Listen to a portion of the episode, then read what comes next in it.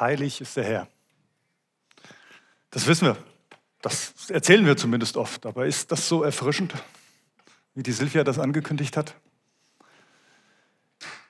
Ja, Gott ist heilig, aber manchmal auch gefühlt so weit weg, oder? In unserem ganz normalen Alltag, in unserer Stadt. Wir reden ja über Stadtmission. Erfrischend. Ich bin gespannt, ob es erfrischend wird. Jetzt gleich für euch. Der Daniel bringt mir noch das, was ich wieder vergessen habe. Danke.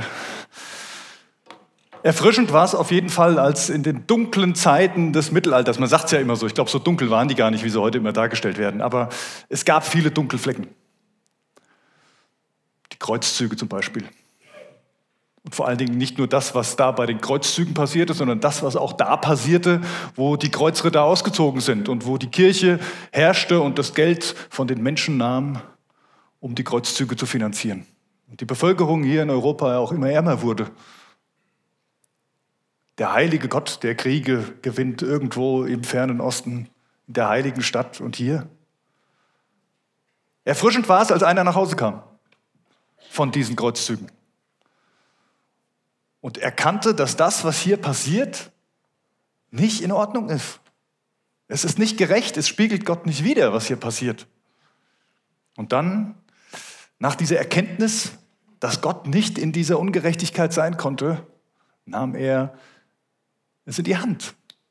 Er ging dahin, wo die Not war. Er ging dahin, wo es finster war. Er ging an diese Orte, die Veränderung brauchten.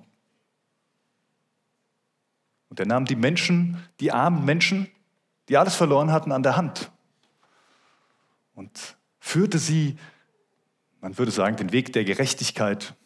Klingt auf jeden Fall hochtrabend. Er nahm sie an der Hand, er führte sie dahin und er lebte es vor. Er gab diesen, diesem neuen Aufschwung ein Gesicht. Und letztendlich schaffte er ein neues Zuhause für diese Menschen, die sich nicht mehr einfach nur unterdrücken ließen, sondern die jetzt was dafür taten, für Gerechtigkeit. Ich weiß nicht, ob diese Geschichte wahr ist. Es ist eine Legende. Vielleicht kennt ihr sie. Es ist die Legende von Robin Hood der im Sherwood Forest mit, seinen, mit seinem Gesinde, möchte man sagen, unterwegs war und der dem Sheriff von Nottingham das Geld abknüpfte, um es den Armen wiederzugeben, nachdem er von den Kreuzzügen nach Hause kam und selber erfahren hatte, wie diese Ungerechtigkeit herrschte. Also keine christliche Geschichte, sie steht nicht in der Bibel, es ist eine Legende. Und trotzdem ich hatte Urlaub vor ein paar Wochen und ich durfte da eine neue Version dieser Robin Hood-Verfilmung mir angucken. Ganz spannend, mal wieder ganz anders. Und in der Vorbereitung zu diesen Gedanken für heute merkte ich auf einmal, Mensch, das ist gar nicht so weit weg von dem, wo wir eigentlich drüber reden. Das ist gar nicht so weit weg von dem, wo es vielleicht bei Stadtmissionen drum geht. Was uns als Stadtmission oder als Stadtmissionare oder wie auch immer man das beschreiben will, vielleicht auch ausmacht. Ich möchte gerne mit euch heute Morgen darüber reden, was ist denn eigentlich unser geistlicher Dienst als Stadtmission? Wir haben die letzten Wochen einiges davon gehört. So, welches Anliegen haben wir? Wir dienen unserer Stadt, das wollen wir, deswegen heißen wir so. Wir sind unterwegs in einer Mission, in der Mission Gottes. Erwin Siefkes hat die letzten Wochen einige geschichtliche Aspekte mit reingebracht, wie, wie wir Salz und Licht sein können und wie die Stadtmission, diese Gemeinschaftsbewegung in der Vergangenheit gewachsen ist und versucht hat, Salz und Licht in dieser Welt zu sein. Und heute möchte ich gern mit uns nochmal drauf gucken, was ist denn eigentlich dieser, dieser geistliche Dienst? Was steckt denn dahinter? Und ich habe einen Bibelvers, nee, drei Bibelverse mitgebracht, die kennt ihr alle wahrscheinlich, die ihr schon häufiger in irgendeiner Kirche wart. Die anderen nicht, aber ihr lernt sie jetzt kennen. Matthäus 28, das hat nicht Lothar Matthäus gesagt, würde sich vielleicht ein bisschen anders anhören. Nein, das ist der Evangelist Matthäus, der Jünger, der mit Jesus unterwegs war und dann die Geschehnisse, das Evangelium des Matthäus, das dann aufgeschrieben hat, was er mit Jesus erlebt hat. Da heißt es, Jesus trat auf sie, da geht es um die Jünger, auf seine Jünger zu und sagte, mir ist alle Macht im Himmel und auf Erden gegeben. Darum geht zu allen Völkern und macht die Menschen zu meinen Jüngern. Tauft sie auf den Namen des Vaters, des Sohnes und des Heiligen Geistes und lehrt sie, alles zu befolgen, was ich euch geboten habe. Und seid gewiss, ich bin jeden Tag bei euch bis zum Ende der Welt. Jesus sagt das nicht einfach mal so. Er sagt das in einen gewissen Kontext hinein. Was war passiert? Jesus war am Kreuz gestorben. Die Jünger waren völlig aufgelöst. Und dann, am dritten Tage, begegnet er auf einmal seinen Jüngern wieder. Er ist auferstanden. Er lebt. Aber die Jünger sind verwirrt. Es ist so ein bisschen so ähnlich wie der heilige Gott, ja. Und trotzdem sitzt du manchmal da und denkst, äh, was bitte? Wie? Und genau so ging es den Jüngern in, in, in, diesem Augenblick auch. Die waren zwar irgendwie überwältigt von, von Emotionen und, und Eindrücken, von dem, von dem Schlimmen, was sie erlebt haben, auch von diesem, von diesem Besonderen, dass Jesus auferstanden war, dass er ihnen begegnet ist. Und trotzdem, es steht wirklich dabei, und viele zweifelten noch. Also sie waren zwar irgendwie da und sie freuten sich über Jesus, aber es war nicht so, alles gut, ich habe alles verstanden. Ich bin unterwegs, Jesus, es ist alles klar. Und Jesus spricht jetzt in dieses Fragezeichen der Jünger. Was passiert denn jetzt? Was ist das denn jetzt? Spricht er diese Verse hinein. Mir ist alle Macht im Himmel und auf Erden gegeben. Darum geht zu den Völkern und macht die Menschen zu meinen Jüngern. Tauft sie auf den Namen des Vaters, des Sohnes und des Heiligen Geistes und lehrt sie, alles zu befolgen, was ich euch geboten habe. Und seid gewiss, ich bin jeden Tag bei euch bis zum Ende der Welt. Ich habe fünf kurze Gedanken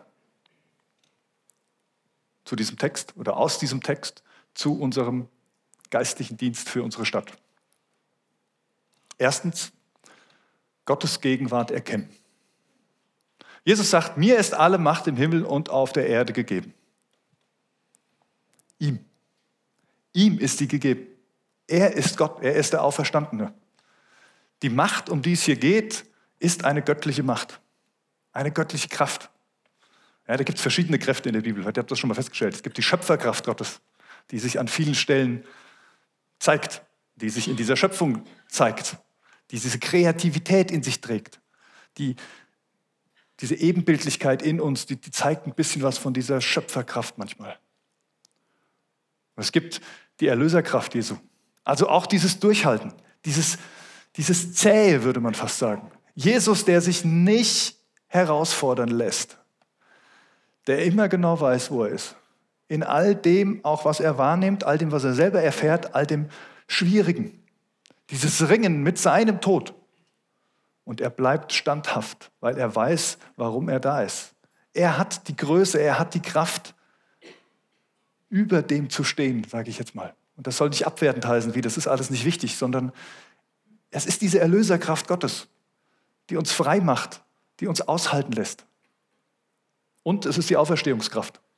Die Auferstehungskraft Gottes, die ist auch da, die Jesus vom Tod auferweckt hat, die dem Tod die Macht genommen hat, die alles neu macht, die wiederherstellt und die am, am Ende der Zeit eine ganz neue Erde erschaffen haben wird, wie auch immer das genau aussieht, in der alles gut ist der auch uns wiederherstellt. Und Jesus sagt, aber mir ist diese Kraft gegeben. Es ist meine Macht. Und darum ist der erste wichtige Ansatz, Gottes Gegenwart erkennen. Denn da, wo Gott gegenwärtig ist, da ist seine Kraft. Da ist er.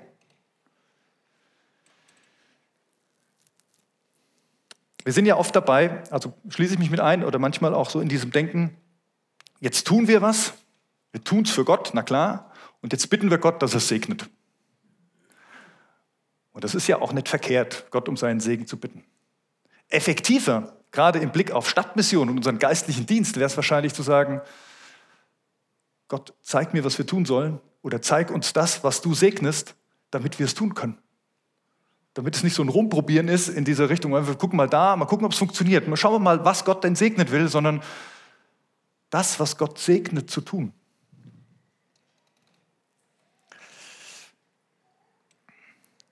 Ich weiß nicht, wie es euch geht, aber ich habe manchmal den Eindruck, wenn man sich so unterhält, mit Christen unterhält, die mit, länger mit Gott unterwegs sind, ganz oft spricht man darüber, was wir so alles tun.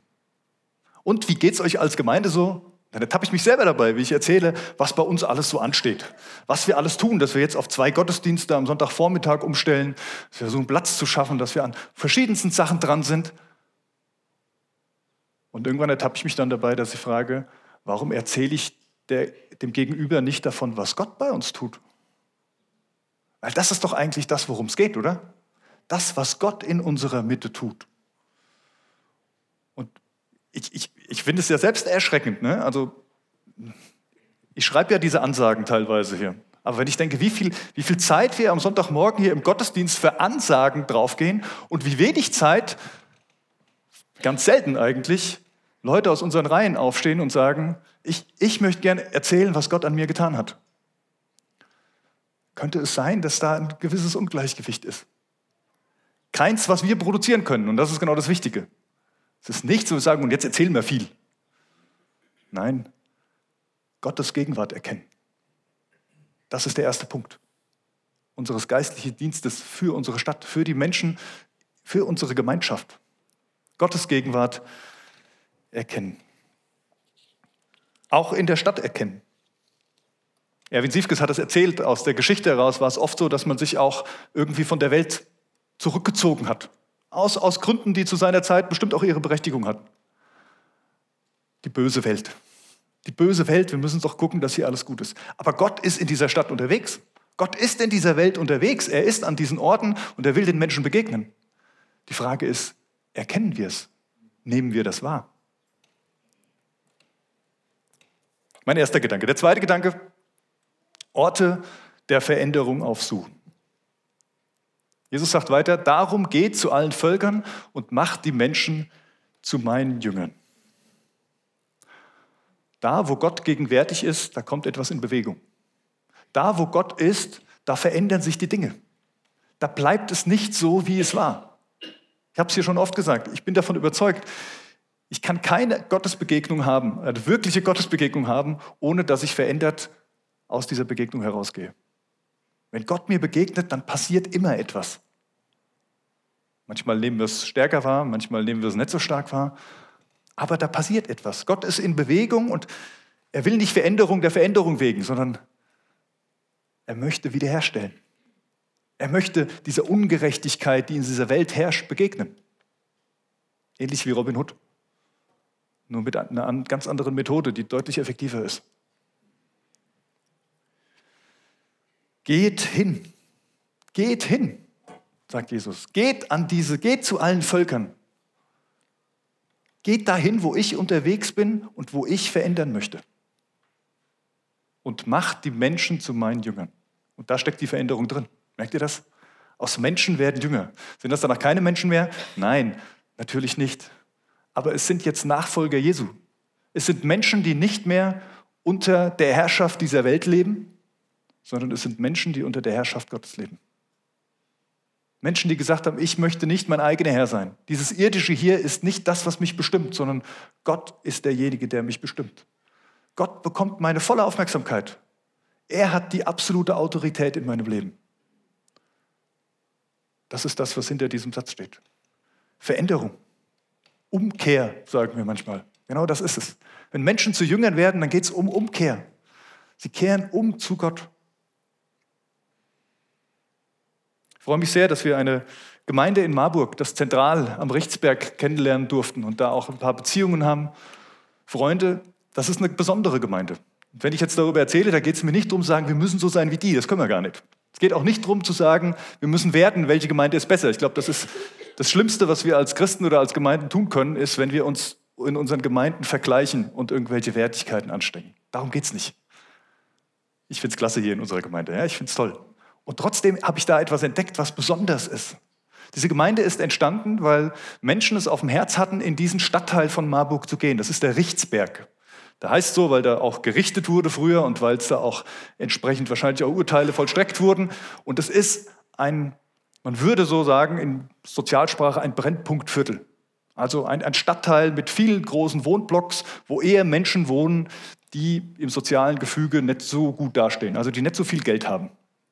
Und an diesen Ort sind Menschen gegangen und haben Gemeinde gegründet. Und gesagt, genau da möchten wir sein, mit einer Vision.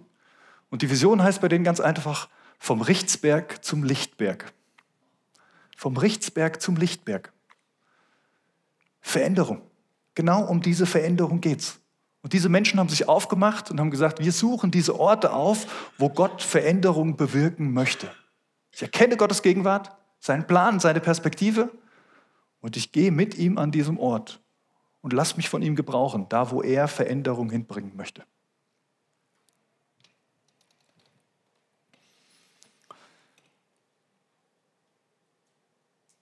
Orte der Veränderung aufsuchen. Der dritte Gedanke, Menschen an die Hand nehmen. Jesus spricht weiter und sagt, tauft sie auf den Namen des Vaters, des Sohnes und des Heiligen Geistes. Menschen an die Hand nehmen ist vielleicht die Passage oder der, der Aspekt dieser Verse aus dem Matthäusevangelium, die vielleicht uns am geläufigsten sind. Sagen wir, ja, darum geht es doch bei Jünger machen. Es geht doch darum, dass wir die Menschen bekehren, würden wir in frommer Sprache sagen. Aber was ist denn bekehren? Was heißt das denn? Tauft sie auf den Namen des Vaters, des Sohnes und des Heiligen Geistes. Das bedeutet, sie zu Jesus zu bringen. Darum geht es. Es geht darum, den Menschen zu sehen, nicht das Programm, sondern den einzelnen Menschen zu sehen, ihn wahrzunehmen, ihn an der Hand zu nehmen und gemeinsam mit ihm zu Jesus zu gehen. Der alle Macht hat, der Veränderungen bewirkt. Und dann liegt es bei ihm oder in der Beziehung dieser beiden, was dann passiert. Taufen ist, ist ein, ein Ausdruck dieses Ich gebe mich Jesus hin. Ich gebe mich ihm ganz hin in das Wasser, mit ihm versenkt und mit ihm wieder auferstanden. Und dann zu schauen, was passiert in dieser Gemeinschaft zwischen mir, dem Getauften und Jesus. Ich habe einen Freund, ich plane gerade daran, dass ihr den auch mal live kennenlernt, ähm, in irgendeiner Weise. Mit dem bin ich zur Schule gegangen. Aber ich habe auch irgendwo schon mal von ihm erzählt. Der wollte vom Glauben nicht wirklich viel wissen, obwohl wir auf einer christlichen Schule waren. Der war da eher aus, aus, aus einem anderen Grund und war ein, ein, immer schon ein Draufgänger. Und ähm, habe ihn dann viele Jahre aus dem Blick verloren. Er hat eine sehr bewegende Lebensgeschichte, aber die darf er euch irgendwann mal selbst erzählen. Und ähm, ist dann wieder zum Glauben gekommen. Aber er ist immer noch nicht normal, würde ich sagen. So, das ist so normal. Er ist immer noch sehr, sehr groß, ist er auch und genauso lebt er auch. Ja, er hat keine Hemmungen, keine, keine Berührungsängste in irgendeiner Form. Und ich habe ihn letzte Woche getroffen und da erzählt er mir, er war in Frankfurt mal wieder unterwegs, evangelisieren, im Rotlichtviertel. Er kann das auch machen. Er sieht auch so aus, dass er dahin passt. Und er geht da durch die Straßen. Also, ja, er ist ein Motorradrocker und trägt auch noch die, die christliche Kutte und hat einen langen Bart. Also, der, der überhaupt keine, überhaupt keine Schwierigkeit. Und er geht da einfach lang und die Leute sprechen ihn an. Und da kommt eine Prostituierte auf ihn zu und sagt ihm, was verkaufst du für Drogen? Und er sagte, die Droge, die ich habe, die kannst du nicht kaufen. Und dann ist sie neugierig geworden. Und dann hat er mit ihr angefangen zu reden und hat ihr von Jesus Christus erzählt, was dieser Jesus in seinem Leben gemacht hat, mit seinem Leben gemacht hat. Und dann sagt er, und dann habe ich sie beiseite genommen und dann haben wir für sie gebetet. Und dann hat sie ihr Leben Jesus gegeben. Und dann bin ich weitergegangen. Und jetzt musste Jesus gucken, was er mit ihr macht. Manche würden sagen, das kann man doch nicht machen. Kann man doch nicht einfach so machen. Doch, er, er kann das machen und das ist sein Weg. Und das ist seins, Menschen an die Hand nehmen und zu Jesus bringen. Wie gesagt, das muss nicht jeder so machen wie er. Äh, darum geht es überhaupt nicht, sondern es geht um diese Haltung, dieses Anliegen dahinter. Den Menschen zu sehen, ihn wahrzunehmen. Vielleicht gerade diese Person zu sehen, wo wir sagen würden, hm, nee, mit dieser Person möchte ich jetzt nicht gesehen werden. Und sie an der Hand zu nehmen und zu Jesus zu führen. Menschen nach Hause bringen. Vielleicht trifft es das auch noch ganz gut. Menschen an der Hand nehmen und nach Hause bringen. Vierter Gedanke, die Botschaft mit Leben füllen. Lehrt sie alles zu befolgen, was ich euch geboten habe. Also diese Passage in diesem Missionsbefehl, wie man so schön sagt, ist ja das Spröde eigentlich. Ne? Lehren. Es klingt nach großem Buch, viel Text. So, man könnte sich vorstellen, vielleicht so das, unser Gesetzbuch oder sowas. Und das muss ich jetzt mal durchlesen und durchforsten. Und diese Beamtensprache, die verstehe ich sowieso nicht oder nur die Hälfte davon. Aber das muss ich jetzt auswendig lernen und das muss ich befolgen, damit ich da bin. Ich glaube nicht, dass das Jesus damit gemeint hat. Sondern dieses, die Botschaft mit Leben füllen, trifft das, glaube ich, viel mehr. Was ist denn die Botschaft? Ich habe es, glaube ich, zu Anfang dieser Themenreihe schon mal gesagt und euch so als Hausaufgabe für die Sommerferien gegeben. Schreibt doch mal in drei Sätzen auf, was für euch das Evangelium ist. Ich weiß nicht, wer es gemacht hat. Aber ein bisschen geht es genau darum. Haben wir diese Kernpunkte des Glaubens für uns verinnerlicht und können wir die einfach wiedergeben? Und ich meine damit nicht in einem Seminar. Wir müssen keine Seminar halten, wir müssen keine Predigten halten, sondern in den Beziehungen, in denen wir sind, mit den Menschen, mit denen wir unterwegs sind? So wie Jesus das gemacht hat mit seinen Jüngern? Er ist mit denen von Ort zu Ort gelaufen. Die haben sich irgendwo hingesetzt und haben was gegessen. Die haben ausgeruht. Und Jesus hat erzählt und sie haben Fragen gestellt und er hat beantwortet. Und er hat dieser Botschaft ein Gesicht gegeben. Er hat sie lebendig gemacht. Ist Stadtmission vielleicht auch das, dass wir diese Botschaft von Jesus Christus nicht nur gefühlt mit, dem, ja, mit der Bibel den Menschen eins überziehen sollen, sondern dass wir sie mit Leben füllen, dass wir es leben, dass wir es erklären in unserer Sprache, mit unseren Worten.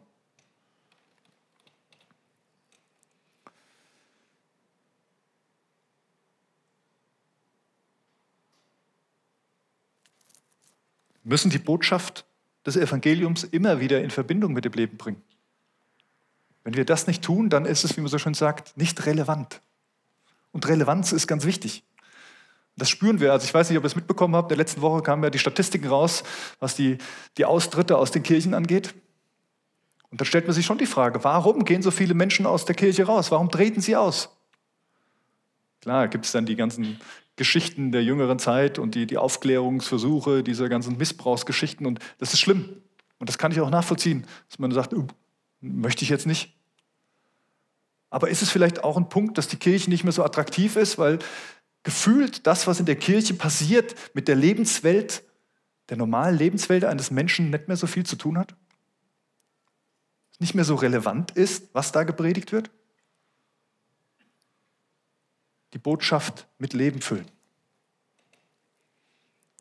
Und der fünfte Gedanke, Herzen vereinen. Jesus sagt, und seid gewiss, ich bin jeden Tag bei euch bis zum Ende der Welt. Es entsteht eine Einheit, eine Vereinigung zwischen Gott und Mensch, wenn jemand bei Jesus ankommt. Es entsteht eine Beziehung. Und spannend ist, dass Gott sich überlegt hat, dass diese Beziehung zwischen ihm und einzelnen Menschen, dass er die nicht nur auf der Ebene haben will, sondern dass er die gerne auch auf dieser Ebene haben möchte. Dass sobald jemand mit Jesus Christus in einer Beziehung ist, er auf einmal auch mit anderen Menschen in Beziehung ist.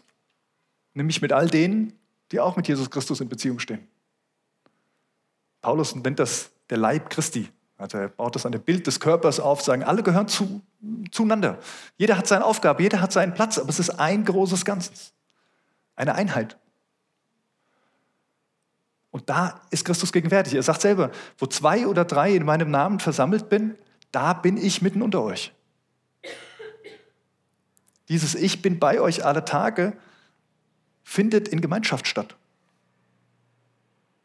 Da ist er da, da redet er, da spricht er hinein, da, da, schenkt er uns diese Erkenntnis. Die Gemeinschaft der Heiligen. So beten wir es im, also wir beten es nicht, sondern wir bekennen es in unserem Glaubensbekenntnis. Die Gemeinschaft der Heiligen. Darum geht es. Vielleicht könnte man es auch so sagen, dieses Zuhause, dieses Zuhause bei Gott, schon hier auf der Erde sichtbar werden lassen. Das ist Gemeinde eigentlich. Das ist, oder zumindest der Ort, wenn wir zum Gottesdienst zusammenkommen, wenn wir uns versammeln, dann geht es um diese Gemeinschaft. Dann geht es darum, dass Gott hier in unserer Mitte ist und er uns beschenkt.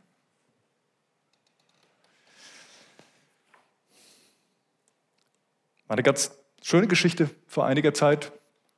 Ähm, war hier jemand zu Besuch im Gottesdienst. Eine eine Mutter von einer Familie, die hier regelmäßig zu uns zum Gottesdienst kommt und war ausnahmsweise mit dabei, auch darum, weil sie krank ist. Sie eine Krankheit hatte und eine schwere OP vor ihr lag und all das, was dazugehört. Und sie kommt hier in diesen Gottesdienst und das war auch ein Gottesdienst, an dem wir Abendmahl gefeiert haben. Und sie steht dann auf, geht zum Abendmahl und da steht, steht ein Ehepaar beim Abendmahl austeilen. Und diese Frau ist ziemlich erschrocken, will ich gar nicht sagen, sondern eher positiv überrascht, weil da steht ihr behandelter Arzt und die Krankenschwester, die sie behandelt. Und sie stellt fest, Mensch, das ist ein Ehepaar. Und dieses Ehepaar reicht mir jetzt das Abendmahl. Das hat bei dieser Frau unendlich viel ausgelöst. Das ist die Gemeinschaft der Heiligen. Das war nicht geplant, das wusste sie nicht, das konnte auch keiner wissen. Aber das passiert manchmal, wenn wir uns auf diese Gemeinschaft einlassen. dass Gott das schenkt, dass er seine Gegenwart schenkt in diesem Miteinander.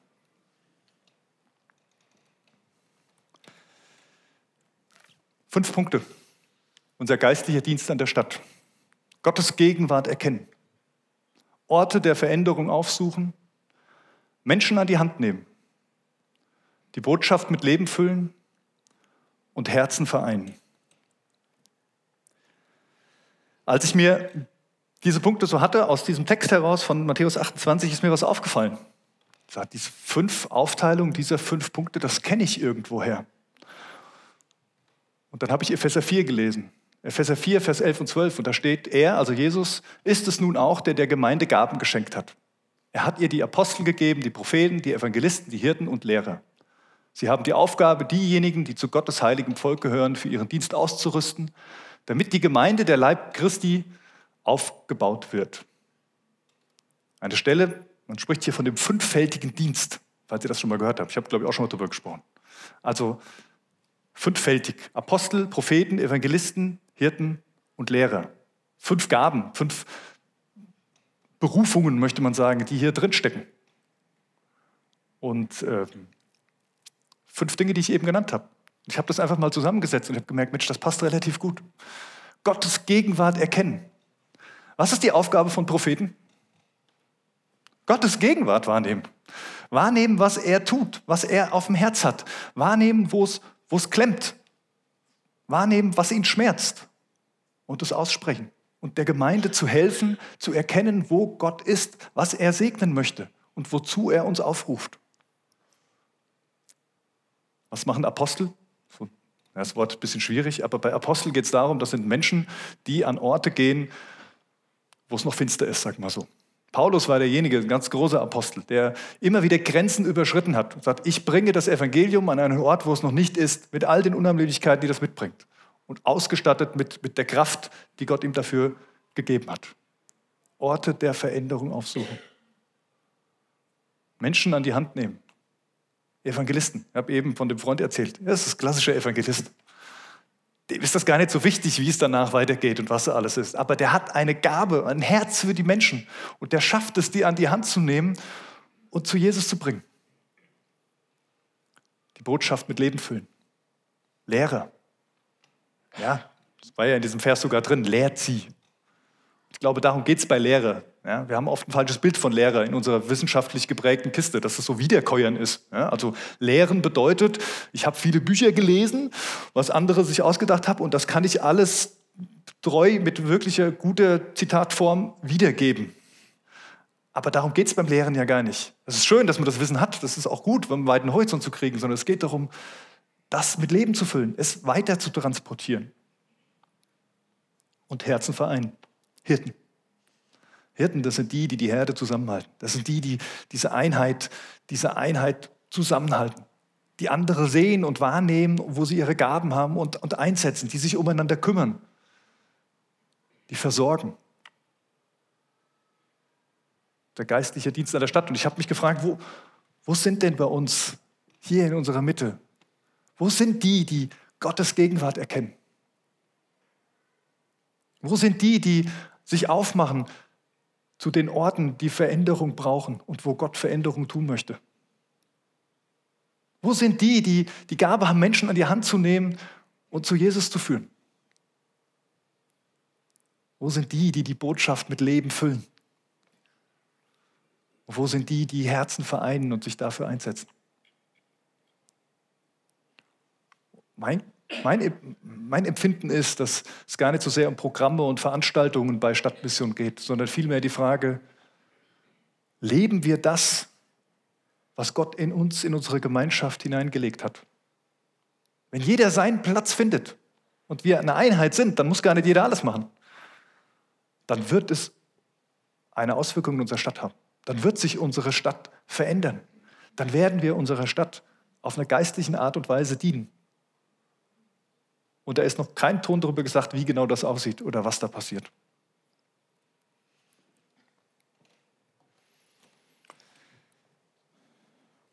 Gottes Gegenwart. Gottes Gegenwart ist heute Morgen hier. Das hat er uns zugesagt. Ein Ort der Veränderung ist heute Morgen auch hier. Denn da, wo er uns begegnet, da werden wir uns verändern.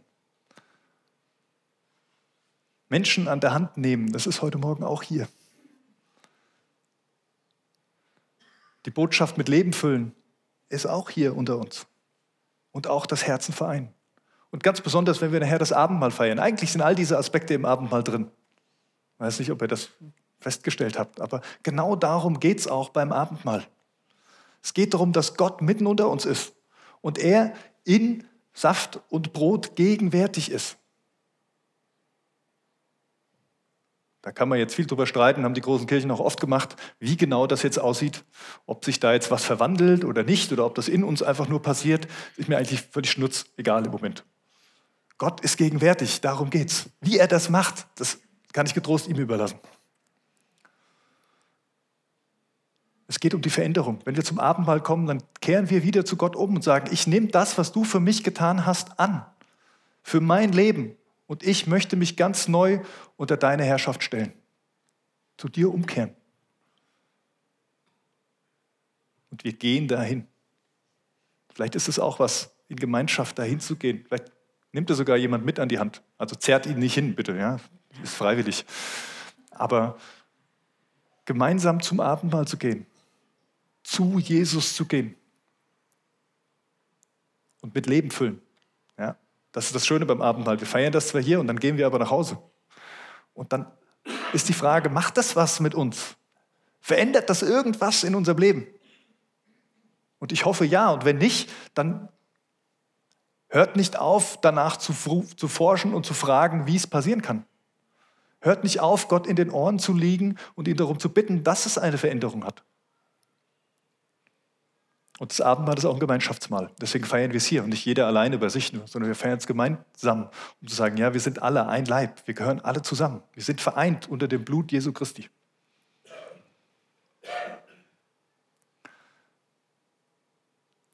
Ich spreche jetzt ein Gebet, dann machen wir eine Minute Stille, jeder für sich, sie zu fragen, will ich das? Möchte ich zu Jesus gehen? Möchte ich mich gebrauchen lassen für einen geistlichen Dienst an der Stadt, an unserer Gemeinschaft? Und dann singen wir gemeinsam ein Lied und dann leite ich das Abendmahl ein. Jesus Christus, ich danke dir, dass du eine klare Botschaft hast. Ich danke dir, dass du deinen Jüngern ganz deutlich gemacht hast, was du von ihnen möchtest. Und ich danke dir, dass Matthäus das aufgeschrieben hat in so guter Art und Weise, dass wir auch davon was mitnehmen dürfen. Herr, ich danke dir, dass du gegenwärtig bist und dass du zur Umkehr rufst. Auch uns jetzt hier. Und ich bete darum, dass du uns die Punkte erkennen lässt, wo du segnen willst, wo du in unserem Leben hineinsprechen willst und dass du uns dann bereit machst, an diese Punkte zu gehen, mit dir und zu sehen, wie, wie du Dinge wiederherstellst, wie du Dinge in Bewegung bringst. Herr, ich danke dir, dass du uns an der Hand nimmst. Dass wenn wir zu dir kommen, dass wir nicht abgewiesen werden, sondern dass du mit offenen Armen dastehst. Herr, ich danke dir, dass du unser Leben bereichern und erfüllen willst. Ich danke dir, dass du uns als Botschafter in diese Welt gesandt hast, dass wir dich und deine Botschaft widerspiegeln. Und ich danke dir, dass du uns zur Einheit gemacht hast. Dass wir nicht alleine stehen, sondern dass wir Teil eines großen, einer großen Familie sind, Teil eines Leibes, der dich in dieser Welt widerspiegelt. Herr, aber all das können wir nicht aus uns raus, sondern nur durch deine Kraft und durch deine Gnade.